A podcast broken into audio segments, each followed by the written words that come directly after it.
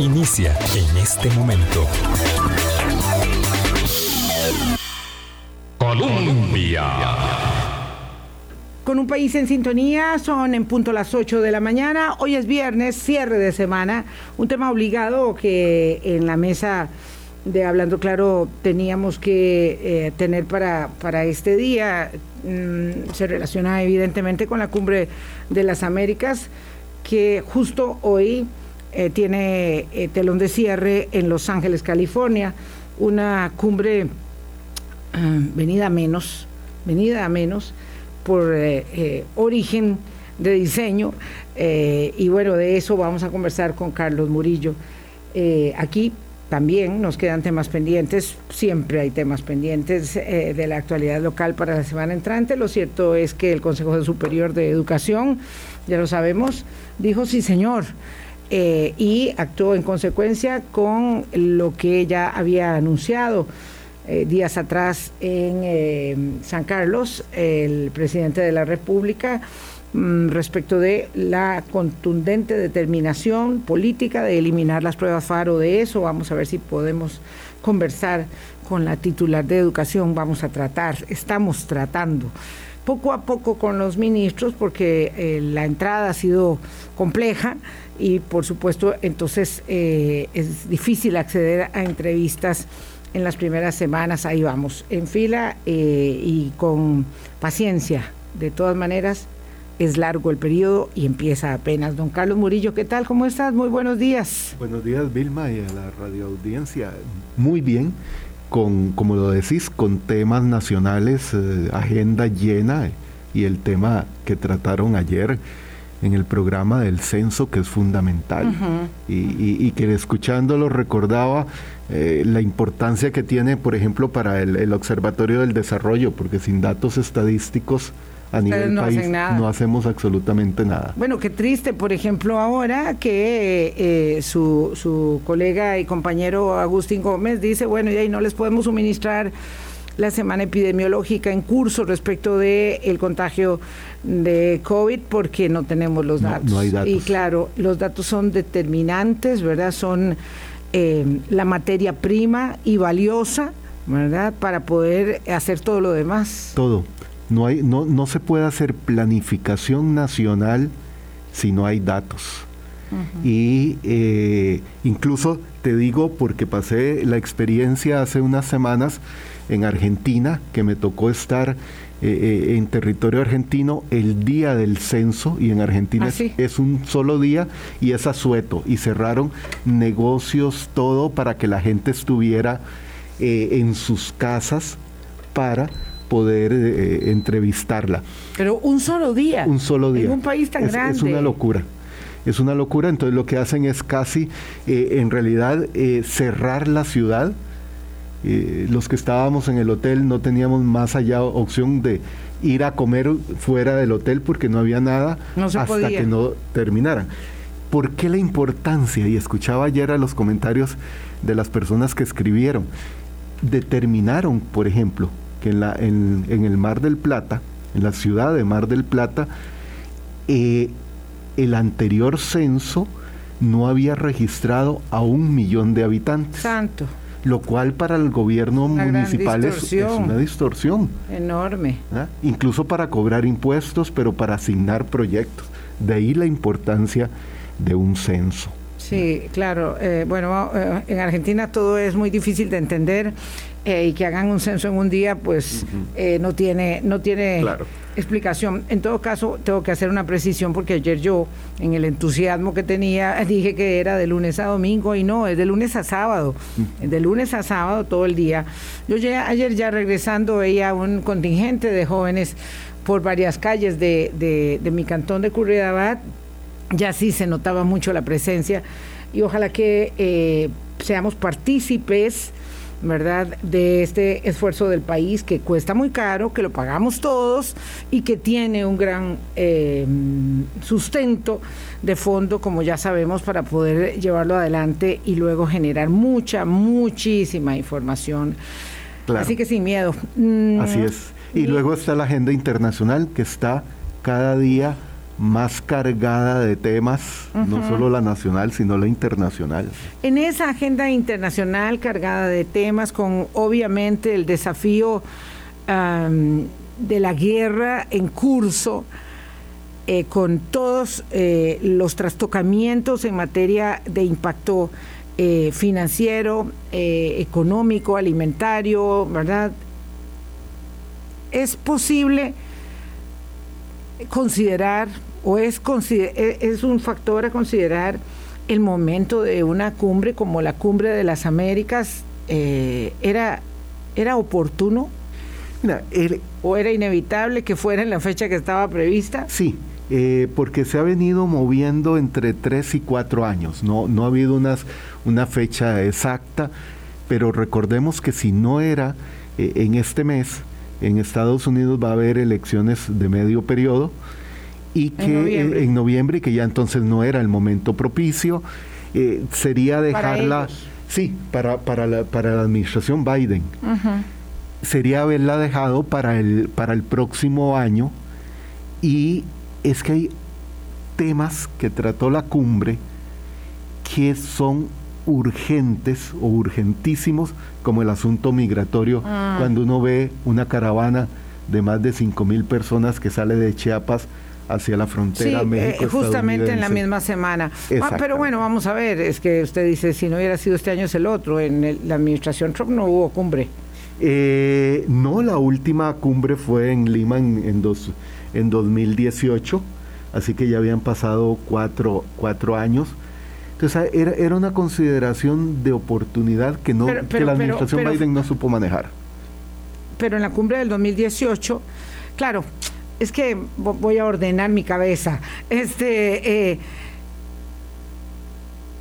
la cumbre tiene diferentes sedes y si bien Estados Unidos es el gran patrocinador de las cumbres de las Américas, ¿verdad? El creador de este mecanismo, lo cierto es que por supuesto no es lo mismo la cumbre en sede peruana, en sede panameña o en sede estadounidense. Entonces, esta cumbre, la novena de las Américas que lleva adelante la administración Biden, eh, tiene una particularidad y es que es en el territorio estadounidense y además Estados Unidos determina, la administración Biden, imponer uh, veto eh, en cuanto a las invitaciones. Y lamentablemente, aunque todos los temas eh, eran mucho, muy sustantivos, la cumbre se convirtió en la cumbre de los que fueron invitados, de los que no fueron invitados, de la, de la voz que alzaban los que no iban y de los que yendo también alzaron voz en contra de los que no, eh, de la forma en que se manejó. Entonces, es terrible porque por la forma, que en política también la forma es fondo, eh, se diluyó, se diluyó tremendamente el objeto de la cumbre. sin duda, pero también la cumbre viene a mostrar la realidad hemisférica, sobre todo la realidad latinoamericana, de que en este momento no hay diálogo, es una región fragmentada, eh, y si comenzamos a ver Centroamérica, la zona de, del Mercosur, la zona andina, el Caribe, son sus regiones totalmente fragmentadas, en donde no hay diálogo entre los, mandatarios, y Centroamérica es el mejor ejemplo, cuando ya tiene buen tiempo de que no se no pueden escoger al secretario general del SICA. Esa, esa, esa situación ya estaba hecha, ya estaba dada, digamos, antes de la cumbre, ya estaba dada esa situación de fragmentación, de poca vinculación entre los actores. Eh, ahora vamos a hablar del empeño que ha habido eh, en Costa Rica y con Panamá y República Dominicana de hacer un propio bloque y cómo ese empeño sí, sí se ha sostenido y ahora se sostiene también en esta administración, por lo menos en las primeras de cambio. Pero este, este, esta fragmentación ya estaba dada. Entonces, cuando el gobierno de los Estados Unidos dice solo va, no voy a invitar a Cuba, eh, Venezuela y Nicaragua, ahí, digamos, termina de, de, ponerle una pedrada al panal, porque entonces la cumbre se convierte sobre el derecho de Cuba, Venezuela y Nicaragua, el derecho sí o el derecho no, de asistir a la cumbre. Pregunto, en algún momento iban a asistir a esa cumbre, aunque los hubieran invitado, ¿para qué todo este desgaste absurdo si yo no puedo imaginarme a Maduro poniendo un pie en Estados Unidos, en la cuna del imperio maligno que todos los días este, denuncia? Daniel Ortega no viene ni a San José, a una cumbre de presidentes centroamericanos, jamás iba a ir a Estados Unidos, y que Raúl Castro hubiera ido a Panamá es muy distinto a que Díaz Canel vaya, a Los Ángeles. A Los Ángeles, California. Entonces, ¿para qué todo este desgaste? Yo, yo creo que eh, hay, tres aspectos que considerar. Uno, eh, la Casa Blanca, no la administración Biden en general. La Casa Blanca está eh, en una situación muy difícil moviéndose entre distintos sectores dentro de la administración y dentro de la política estadounidense. Entonces, intentó jugar una carta interna, o sea, pensando en las elecciones de medio, de medio periodo. en donde lograba un acuerdo, que habría que ver si se concreta hoy la declaración eh, de Los Ángeles sobre migración y protección, y en qué términos se, se concreta esa declaración, como una carta para ir a las elecciones de medio periodo sobre un tema que para el electorado estadounidense es fundamental, migración, por la presión que hay en la frontera con México y por esa caravana y por todos los flujos migratorios que hay en este momento y que vienen más. Esa es una, una primera apuesta que hace la Casa. Mejor ubicándonos respecto del objetivo de la cumbre. Exactamente. Son las elecciones de medio periodo. De medio periodo.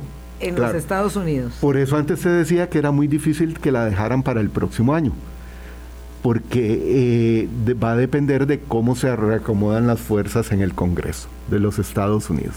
Segundo elemento, en la administración Biden hay una serie de fuerzas, de actores incluso individuales, que están tirando para distintos lados, jalando la carreta hacia distintos lados. Ah. y entonces eso hace que el equipo cercano a Biden tenga que jugar de forma muy hábil, pensando siempre en noviembre, pero pensando también en el resto de la administración.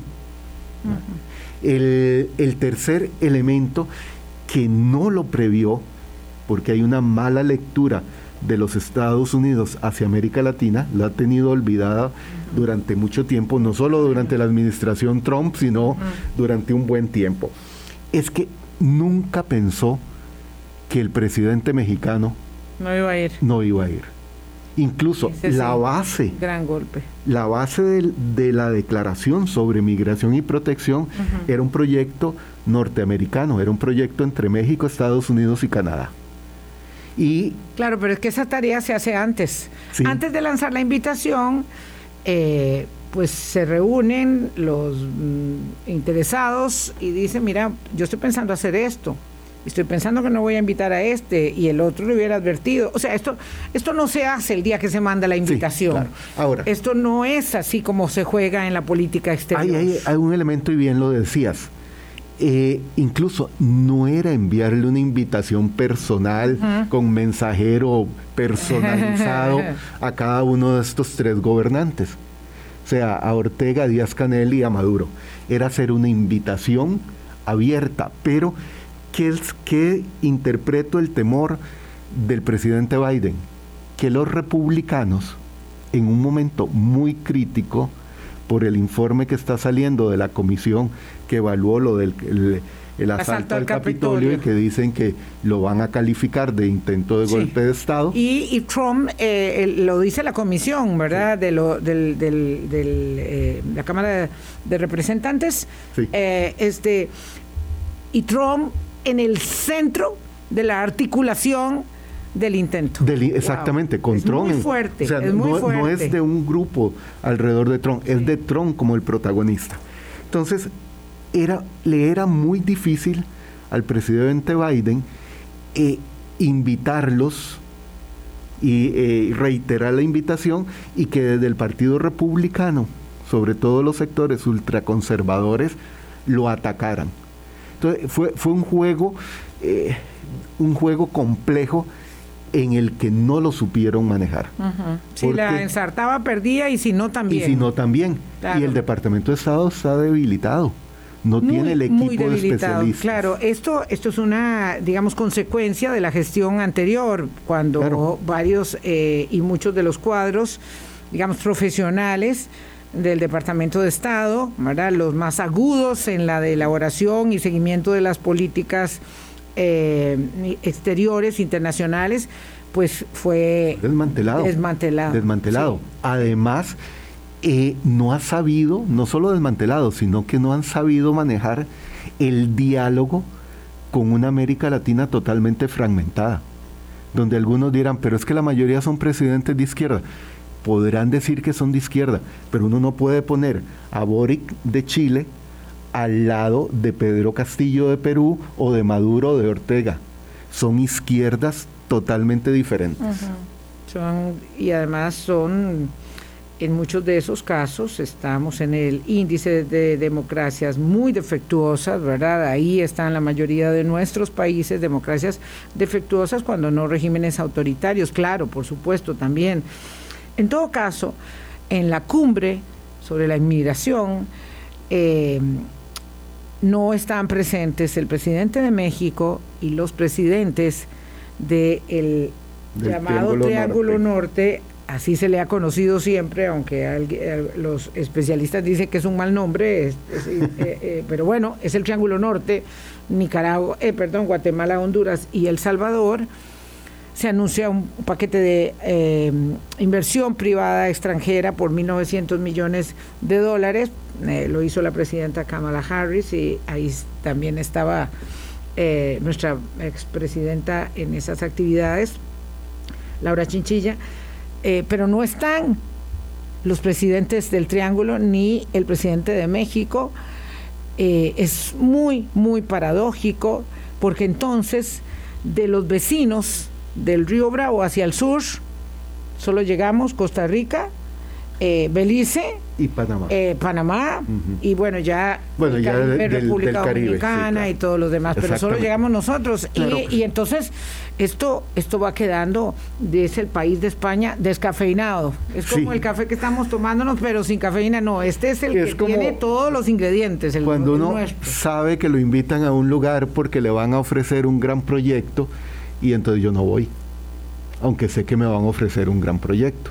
Ahora, y en todo caso me lo van a poner en la mesa porque lo ocupan ponerlo eh, eh, en, mi, en mi territorio. Eh, exactamente, porque el, el, problema que tiene en este momento la migración es que la, la solución es cada vez más compleja. La solución siempre ha sido de dos partes. Del país que exporta la migración y del país receptor. Del, del expulsor y pero ahora hay, un, hay terceros actores.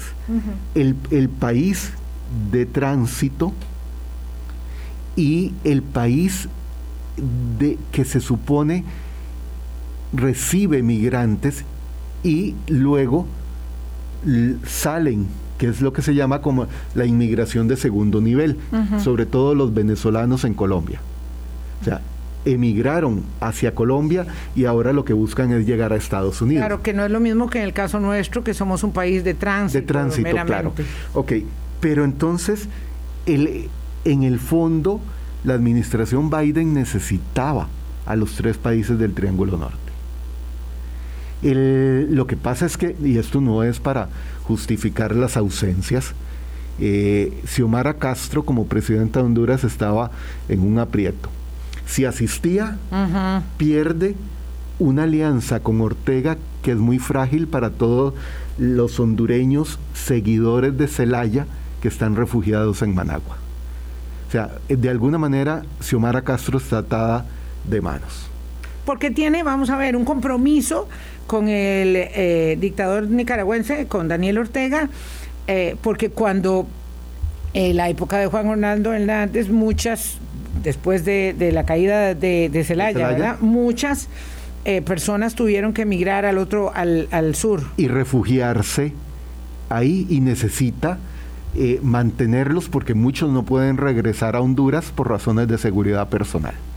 O sea, a pesar Y ahí hay una diferencia Qué dramático significativa. eh, Sí, claro. escucharte decir que hay personas que tienen que vivir en Nicaragua porque se sienten más seguras en Nicaragua que en Con lo que es Nicaragua hoy. De la situación económica es tan dramática para todos. Pero eso, entonces Xiomara, Xiomara Castro eh, tuvo que escoger una posición. Guatemala, el presidente Yamatei, eh, en el fondo, más que por asuntos de diferencia si iba Ortega o no iba Ortega o Maduro, eh, todo indica que es por las diferencias que hay con Estados Unidos por los nombramientos en la Fiscalía eh, guatemalteca y en las instancias judiciales y el tema de corrupción. el tema de corrupción. Es el que lo atenaza por Sí. todas partes al señor Yamatei. Y, y Bukele está en una situación muy delicada por su insistencia en una política de combate a las, a las pandillas y a las maras violatoria de derechos humanos. Además, en abier- abierto enfrentamiento con el gobierno de los Estados Claro. Unidos desde hace tiempo. Ellos no se pueden ni ver. Entonces, eh, en el Después de haber sido aliados incondicionales El Salvador y, y Estados Unidos a, a lo largo de toda su historia. de toda la historia. Sí, era No su de primer- el primer aliado en Centroamérica. Claro que sí. eh, siempre fue El Salvador y luego, evidentemente, Honduras, porque también tenía una enorme cantidad hasta Pero base la, militar. la pieza clave era, eh, eh, Honduras era, eh, lo dije hace, eh, por allá de 1983, que prácticamente Honduras era una especie de portaaviones estadounidense en Centroamérica. La pieza clave era El Salvador y, y sigue siendo El Salvador, incluso pues en materia de migrantes, pero hay un enfrentamiento con Bukele. Entonces, lo- los países del Triángulo Norte, que serían los más beneficiados de esta cumbre. Deciden no asistir, eh, amparándose en alguna, eh, de alguna manera en el discurso del presidente mexicano de si no vamos todos, Que no vaya nadie. No vaya nadie. Que no vaya nadie. pero hay Bueno, que... además de eso, perdón, eh, Carlos, voy a hacer una pausa. Eh, tampoco asisten eh, Bolivia, me ni parece. Uruguay. Y el- pero el problema de Uruguay es que el presidente, la calle está, tiene COVID. Sí, bueno, Pues ese- no, eso eh, ya ahí, eso ya se- se- se le- ya uno va para la fiesta y lo detectan con COVID y te tienes que quedar en la casa. Pero el presidente de Bolivia efectivamente no va argumentando que no se invitó a todos. Exactamente. Este es, este es un problema. La cumbre entonces deriva en, en efecto, quienes estaban invitados y quienes no. Y eso, digamos, de alguna manera destiñe, destiñe eh, el- el- el- los temas de fondo y, y lo que estaba planteado, no solo migración, también el tema del ambiente, la sostenibilidad eh, como un eje mucho más abierto. Y democracia. y democracia, evidentemente, ¿verdad? Y ahí sí que es muy difícil, así que es muy difícil impartir cátedra. Son las 8.23, vamos a una pausa y regresamos. Colombia. País en sintonía, 8.26 minutos de la mañana. Pues fin, por fin con los que fueron a la cumbre, hoy conversamos con Carlos Murillo, eh, especialista en relaciones internacionales, director del Observatorio de la um, Universidad Desarrollo. Observatorio del Desarrollo de la Universidad de Costa Rica, hoy estoy medio enredada, este, sobre eh, la cumbre y hoy termina la cumbre con eh, una declaración final que por supuesto suscribirán los presidentes que fueron y los cancilleres que fueron a representar a los presidentes que no se eh, presentaron en la cumbre. Eh, básicamente en qué consiste, es una declaración nueva de principios para reforzar ah, estas, ah, digamos, buenos propósitos, porque en lo sustantivo, cuando se habla de una inversión de 1.900 millones de dólares, por ejemplo, para el Triángulo Norte, eso, eso no es a corto plazo y además está, mm, digamos, como puesto en suspenso un poco, para no decir en tela de dudas, respecto de que exista esa capacidad de inversión de empresas estadounidenses en mm, esos tres países con las circunstancias, digamos, de inseguridad, eh, por decir una circunstancia nada más, eh, que, que tienen. Eh, la Declaración de Los Ángeles sobre Inmigración y Protección eh, tiene una nueva perspectiva que yo creo que eh, hace que tenga a mediano y largo plazo, aunque uno sabe que el- para el migrante es hoy, Hoy. ni siquiera mañana es hoy. Eh, pero las cosas no son tan fáciles de, de resolver. hay un elemento fundamental que ya Canadá y Estados Unidos lo entendieron, que es que eh, necesitan mano de obra. Mucho de, la, mucho de la inflación que hay en Estados Unidos y en Canadá es por los costos de producción y sobre todo de servicios, por falta de mano de obra. Y uno lo ve en algunos estados de Estados Unidos, eh, de todos los negocios, sobre todo los estos de comida rápida, teniendo rótulos de que hay vacantes, pero la gente no va eh, por, a, esos puestos por, por múltiples razones. Estados Unidos para este año anunció 35 mil visas para trabajo en la administración Biden. Mm. De esas 23 mil ya están eh, asignadas para gente migrantes que están en Estados Unidos y que están en un proceso eh, de, regularización. O sea, no significa que ya este año van a ser eh, migrantes regulares y se integran a la fuerza de trabajo, pero ya tienen esa oportunidad. Las otras casi 12 mil visas están para gente nueva, pero hay un problema en América Latina, se llama Haití. La emergencia económica, la crisis humanitaria, ambiental de Haití, obliga a Estados Unidos y a Canadá a tratar de darles un mayor, una mayor atención a la población haitiana. ¿Implica una mayor cuota? Una mayor cuota eh, comparada con la del Triángulo Norte. Ah. porque es una emergencia mucho más humanitaria, de una dimensión enorme. De una dimensión enorme y hace un par de semanas que estaba en República Dominicana, en República Dominicana la situación de la población haitiana migrante es crítica. A veces hasta peor que la de, la de Haití. ¿Qué es lo que pretende esta declaración sobre migración y protección? Primero, lograr estabilidad económica de los países generadores de migración y países receptores, receptores dentro de la región. Y, también ordenar la casa, en el, en el, sobre todo en el caso de Estados Unidos. Pero eso no se logra el próximo año. Vilmanía, dos años. No. Por eso estos programas de 1.900 millones de dólares y de otros 300 para seguridad alimentaria y otros montos no se ven eh, a, cinco años plazo, se ven a mucho más largo plazo. Además, voy a decir algo, eh, es muy difícil la, la, digamos, elaborar estas cifras.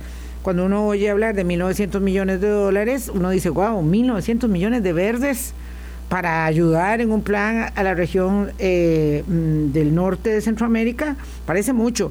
Pero cuando uno compara esto con los cientos de miles de millones de millones de dólares que se han, digamos, eh, inyectado a Ucrania en la guerra, es muy poquito, es muy poco dinero y no es algo, digamos, contundente y como, y como bien dice usted, don Carlos Murillo, ni a corto plazo. No, ni a corto plazo, pero ahora eh, yo creo que tenemos que cerrar hoy haciendo alusión a todos los efectos de esa confrontación de superpotencias, no solo en Ucrania, sino en el, en el Pacífico. Mm, Entonces, hay, hay que resolver cómo se resuelve en, en una primera instancia el problema de la migración, generando en los países eh, de donde salen los migrantes, digamos en el Triángulo Norte, generando fuentes de empleo y eh, garantizando la seguridad ciudadana, lo cual es muy difícil cuando uno vuelve a ver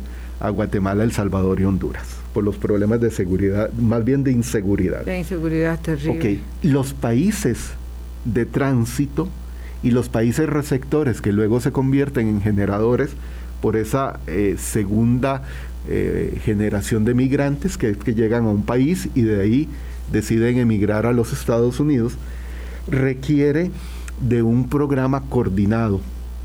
Y por eso en la cumbre en Los Ángeles está España y la Unión Europea, eh, esperando que también la Unión Europea contribuya a recibir a migrantes centroamericanos, sobre todo centroamericanos está muy complicado, y venezolanos. Está muy complicado porque pues. ellos tienen sus propios flujos de recepción de migrantes y además con el tema de la guerra y con el tema de las implicaciones económicas que la guerra tiene para eh, toda Europa, eh, y hay que hablar también siempre de la situación de, África, esto de los flujos migratorios eh, en Europa es... es... claro, pero España, se espera que España sea una especie de firmante de la Declaración de Los Ángeles sobre migración como invitado especial. Pero hay un tercer componente, más allá de la generación de, empleo y de seguridad eh, ciudadana, que es la parte eh, ambiental, porque muchos de los migrantes son por razones ambientales. Si a uno donde vive se le inunda todos los años el, barrio y cada vez se inunda más por, el problema de, del clima, de buscar a otras opciones y, no, y, no, me funciona migrar a la, a la capital del país. Necesito buscar otro tipo de situación. Entonces es un migrante ambiental. Entonces ahí, ahí la, la, tarea no es fácil. En segundo lugar, la declaración va a contemplar la parte de eh, coordinar vías legales para la, la migración de trabajadores. No es solo el migrante que me quiero ir a ver qué, qué, hago si no... Que encuentro, si, si encuentro algo del sueño americano. Exactamente, no, sino que yo ya sé que voy con una visa para trabajar en lo que yo sé hacer. pero esto es un compromiso también entre eh, Estados Unidos como principal receptor y el país emisor, en que coordinemos cómo manejamos eso. Eso no es una tarea muy fácil porque puede ser que a mí me urja irme, pero que no tengo ningún conocimiento técnico para ir a trabajar eh, en una empresa en los Estados Unidos. Esto es algo muy complejo cuando hablamos de flujos migratorios y tienen su propia dinámica y su propia articulación, digamos, eh, orgánicamente, ahí va la gente, cientos de miles, 15 mil van caminando esta semana hacia la frontera eh, México-estadounidense. Eh, y por supuesto, el presidente Bukele no se habla con el presidente Biden, por ejemplo, ¿verdad? Eh, ¿Y qué van a coordinar? Eh, no, sé, no sé cuál es el nivel de vinculación de los equipos de los respectivos países, pero esta situación es, es realmente dramática. siento que Centroamérica a la deriva, tanto como la situación eh, de Haití, claro que es mucho más dramática porque está ahí, la observamos todos los días, nos podemos encontrar a los migrantes en cualquier parte, eh, como vemos a los, no sé, tal vez en menor medida a los cubanos o a otras personas que siguen saliendo de sus territorios, a los venezolanos, eh, pero como muy pequeños los empeños de, de, la solución respecto al tamaño del problema. Sí, lo que pasa es que hay que por lo menos ordenar un poquito la, mesa antes de comenzar a generar proyectos. Pero decís que Bukele no habla con los Estados Unidos, habría que preguntarse también con quién está hablando Bukele en Centroamérica. Y con quién está hablando Xiomara Castro. Los diálogos, los canales de diálogo están rotos. Porque en el fondo a Xiomara Castro no le sirve estar sentada al lado de Daniel Ortega con la imagen que tiene el régimen nicaragüense. O sea, pero tampoco puede desligarse porque se le vuelve una, un problema serio. Ahora, para terminar los otros dos puntos de la Declaración de Los Ángeles. Sí. El tercero es protección fronteriza. O sea, ¿qué significa esto? Cuando uno observa, porque lo, he visto eh, in situ, esa cantidad de migrantes eh, presionados contra la frontera entre México y los Estados Unidos, en que México no tiene la capacidad para darles refugio, o sea, por lo menos un techo, sino que están debajo de puentes presionando y un, un, problema para la, para la administración estadounidense que es cómo tramito todos esos casos. Entonces, en la declaración hay un punto importante que es la colaboración de los países centroamericanos y sobre todo de México para evitar esa presión fronteriza que lo que genera es un drama humano increíble.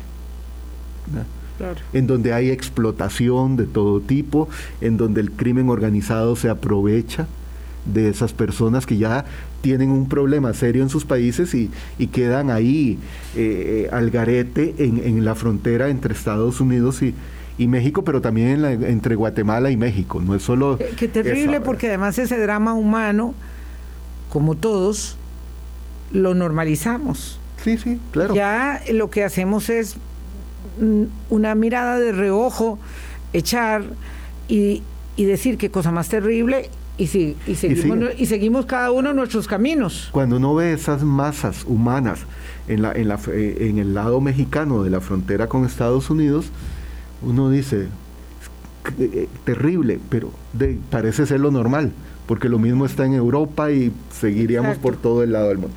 Y el cuarto elemento, que es algo que no se había previsto, que son los grandes flujos migratorios que son históricos en la región y en el mundo. Porque ha habido grandes flujos durante la Primera y la Segunda Guerra Mundial. Pero América Latina nunca había visto la magnitud de los flujos migratorios que se están dando en este momento. Cuando uno dice, bueno, pero ¿cómo hago para observar esa caravana que está en este momento saliendo de Chiapas hasta la frontera? Y uno dice, ¿y cuánto van a caminar?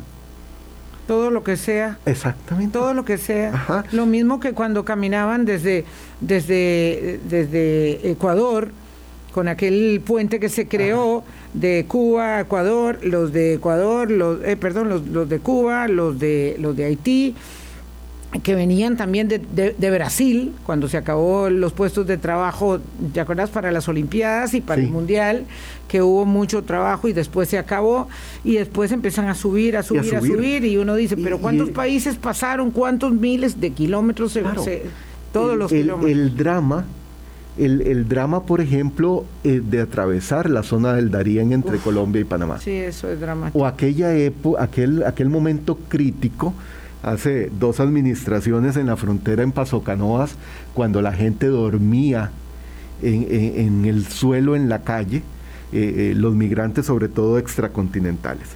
si uno suma esos cuatro puntos, dice sí, son urgentes. Pero ahora sí, hay voluntad política para que todos los países latinoamericanos, y aquí no habría excepción de ninguno, ni siquiera los del sur-sur, porque Chile tiene un problema serio de, migrantes. muy grande. Y está incrementándose la xenofobia en Chile, cosa que no eh, había y lo mismo. Y, son migrantes también haitianos en Y son sobre todo haitianos dominicanos. Sí. Sí, son en gran, medida. También encontraron ahí un, un, puente de paso.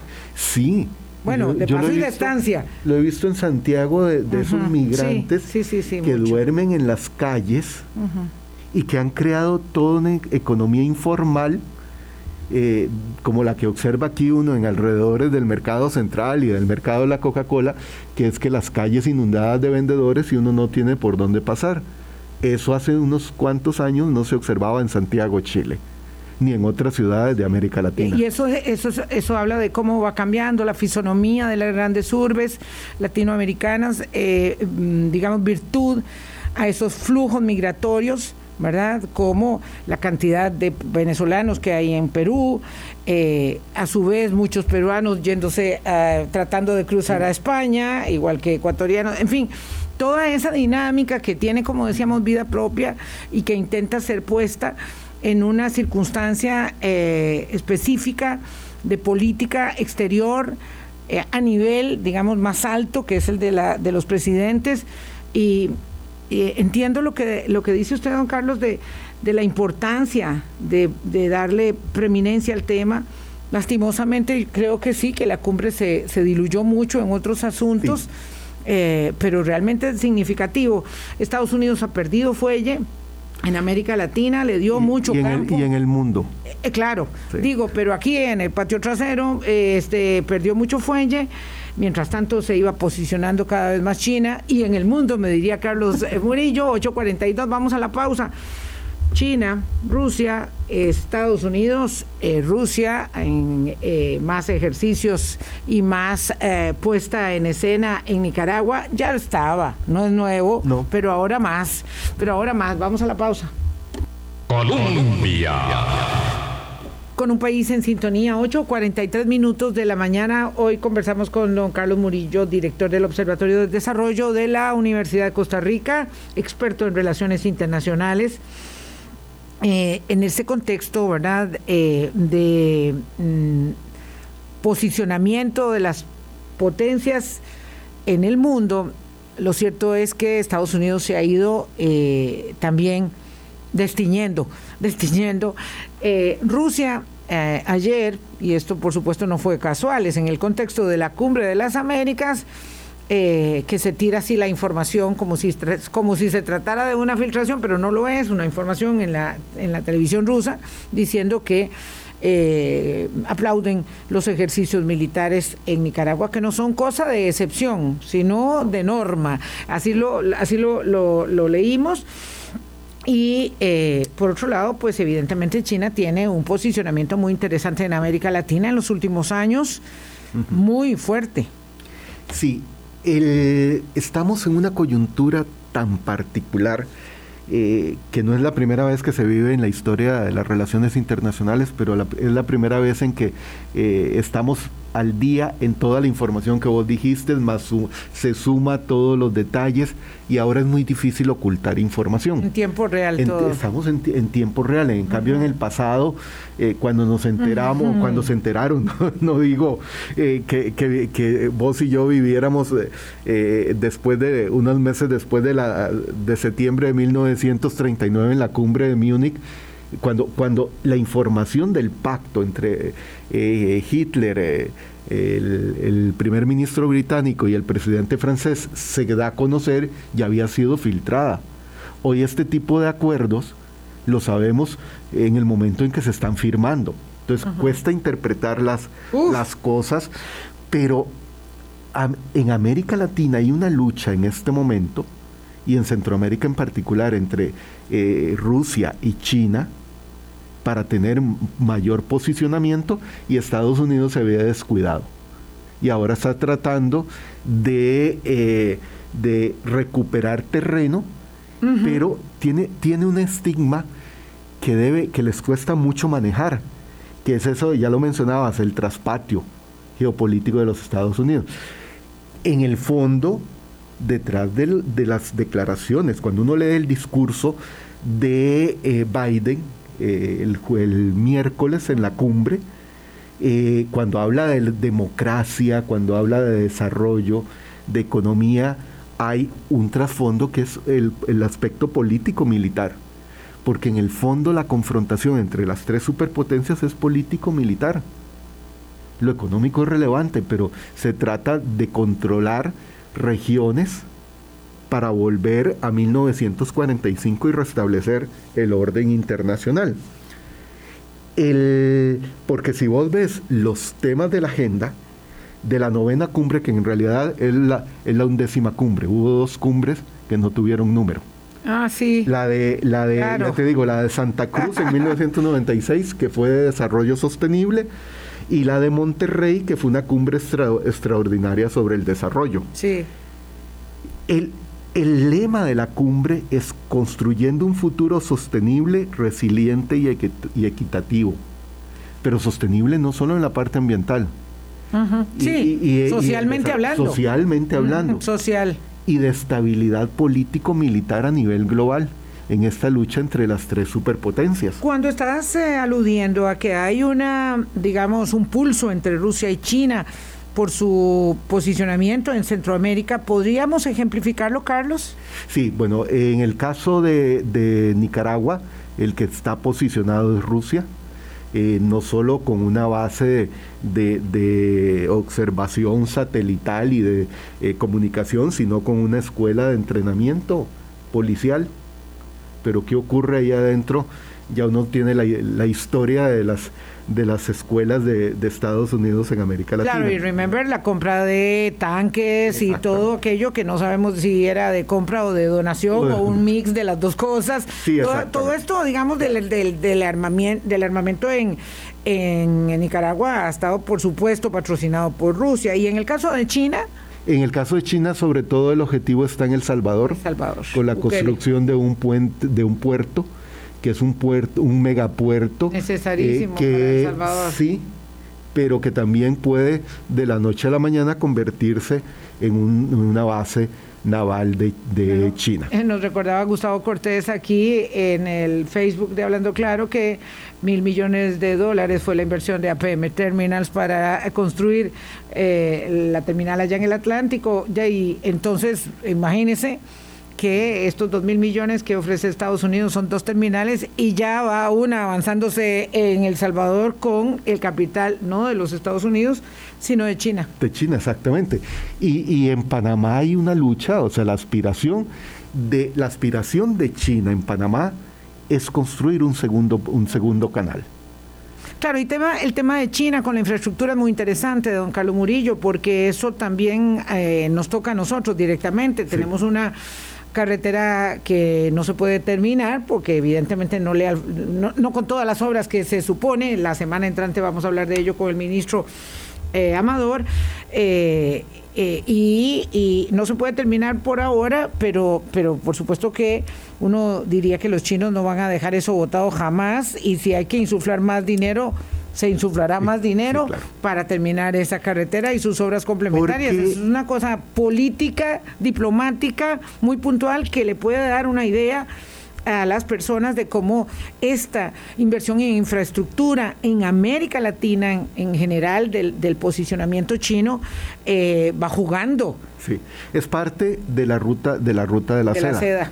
y China tiene un proyecto que ya lo ha anunciado un montón de veces, que es lograr conectar en algún momento eh, el puerto de Balboa en, al lado de la ciudad de, ciudad de Panamá con Golfito, eh, que es una forma de aliviar la presión de contenedores en el puerto de Balboa. Y hay un antiguo eh, proyecto Eh, hablando del otro lado. Sí. Del otro lado. Imagínense lo que significaría eso para Golfito. Exactamente. Tan deprimido. Y hay un proyecto. Sin esperanza. Y, y, lo conozco porque en algún momento eh, tuve que hacer eh, parte de, un, de un análisis político sobre la situación, que es un proyecto para conectar el puerto de Colón en Panamá con el complejo Moín Limón en Costa Rica.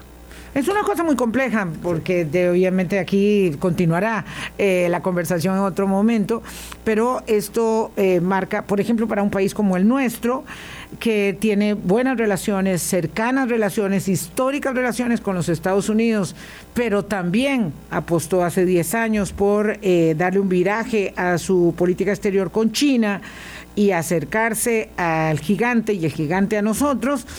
Eh, significa eh, más posibilidades de inversión eh, y de cooperación, aunque lo de Estados Unidos ha sido muy, muy limitado, constreñido más al patrullaje conjunto y a, digamos, iniciativas modestas de cooperación para el desarrollo, pero sí tiene, tiene, tenemos jugo que sacarle a eso. por supuesto, pero ahí se requiere una política exterior de Estado en donde Costa Rica, no porque sea pequeño, no pueda jugar las cartas con esos tres gigantes. Pero no lo hemos hecho.